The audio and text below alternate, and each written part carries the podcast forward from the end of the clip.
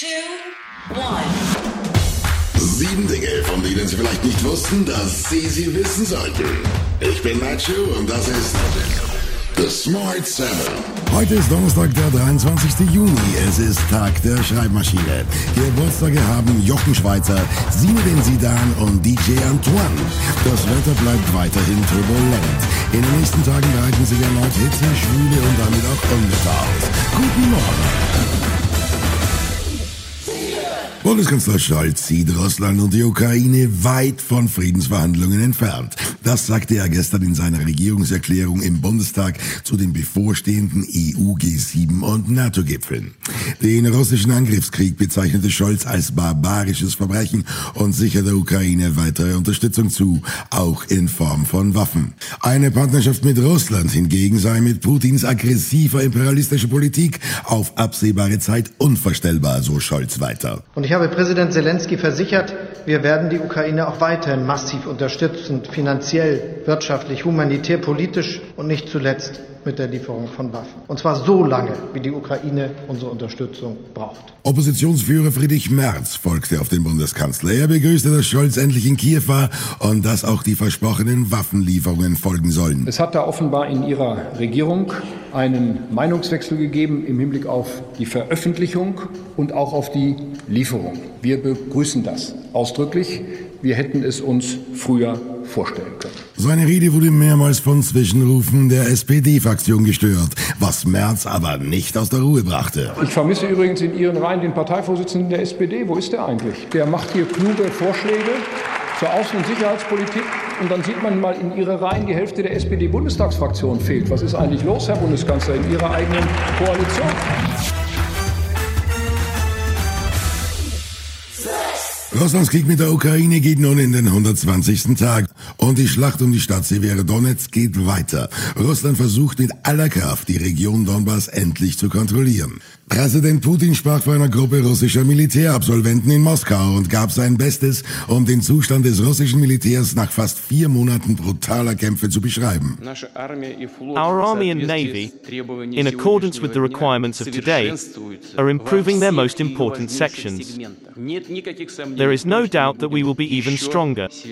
Bundesverteidigungsministerin Christine Lambrecht überraschte bei ihrer Regierungsbefragung im Bundestag mit der Aussage, dass jetzt auch sogenannte Gepard in die Ukraine geschickt werden sollen. Ein Flugabwehrkanonenpanzer. Obwohl sie auch bestätigte, dass Panzer westlicher Bauart erstmal nicht an die Ukraine geliefert werden sollen. Der Gepard ist ja dafür da, zum Beispiel auch kritische Infrastruktur zu schützen, dadurch, dass er mit diesem Rohr dann in die Luft schießt und dort sehr weit Objekte eben auch erfassen kann. Das kann der Panzer nicht brauche ich Ihnen als Experte nicht zu erklären. Das ist also etwas anderes. Natürlich ist es beides schwer, hat beides große Rohre, aber es ist eben kein Panzer.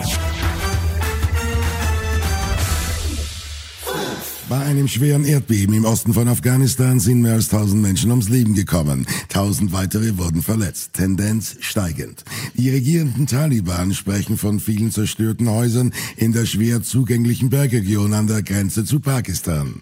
Einsatzkräfte versuchen noch immer zu den Opfern zu gelangen. Die Außenkorrespondentin der ARD, Sibylle Licht, beschreibt die Ereignisse. Ja, das war in der letzten Nacht. Äh, ich war bereits zu Bett gegangen und habe dann die Erdstöße bemerkt und sie waren außer außergewöhnlich stark und vor allen Dingen, es waren lange Wellen. Normalerweise hat man hier in dieser Region so kurze Erdstöße, aber das war deutlich anders. Kurz vor dem G7-Gipfel auf Schloss Elmau sind in München acht Mannschaftsbusse der Bundespolizei zerstört worden. Innenminister Hermann geht bei der mutmaßlichen Brandstiftung von Tätern aus dem linksextremen Lager aus. Die Polizei sucht aktuell nach Zeugen. Verletzt wurde niemand. Der Schaden dürfte aber mehrere hunderttausend Euro betragen. Ein Anwohner hat die Ereignisse miterlebt. Auf jeden Fall mordsmäßig gescheppert, bin ich natürlich aus dem Bett gefallen. Um drei schläft da jeder, ja. Und dann hat da vorne der explodiert oder auch, aber das Schlimmste war halt, weil das hat bis oben hingebrannt. Brand. Ja. Das war das Schlimmste, wenn man direkt gegenüber wohnt. Ja. Bei der Trockenheit, da könnte das so schnell rüberkommen. Ja. Also da hat man schon mit der Angst dann zu tun gekriegt. Ja. Und das kommt gleich auf den Smart 7. Der neue Mann beim FC Bayern und Fliegen mit Elektromotor. Und gleich geht's weiter. Willkommen zurück. Der Wechsel von Angreifer Sadio Mane zu FC Bayern ist durch. Der 30 Jahre alte Senegalese hat einen Dreijahresvertrag unterschrieben. Er freut sich nun, ein Teil des Teams zu sein. I'm really, really, really pleased, really happy to be uh, finally in Munich. The club was really interesting and uh, finally I'm here, really happy and I'm very looking forward for the new challenge. Auch Oliver Kahn freut sich auf die Verstärkung. Wir freuen uns natürlich äh, riesig, dass wir äh, mit Sadio Mané einen absoluten Weltklasse-Stürmer bis 2025, also drei Jahre für uns gewinnen konnten.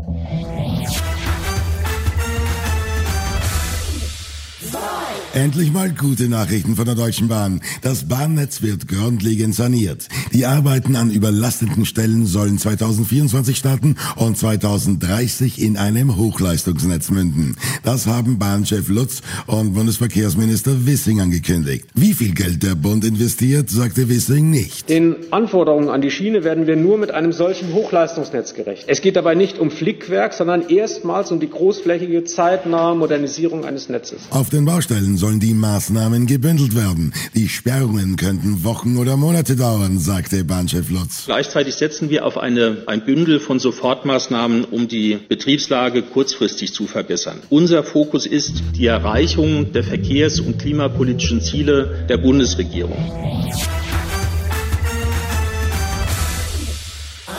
Klimaschutz auch beim Fliegen. Das ist ein großes Motto auf der frisch gestarteten internationalen Luft- und Raumfahrtmesse in Berlin. Industrie und Wissenschaft präsentieren gemeinsam, wie es auch ohne Brennstoffzellen und synthetischen Kraftstoffen funktionieren kann.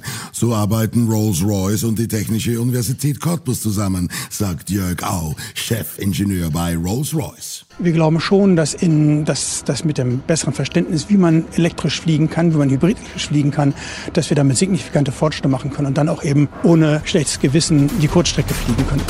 Das war Smart 7 für heute. Die nächste Folge gibt's morgen früh um 7.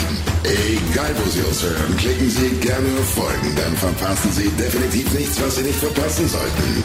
Ihnen einen schönen Tag. produced and published by Dak Doris and Podcast 360.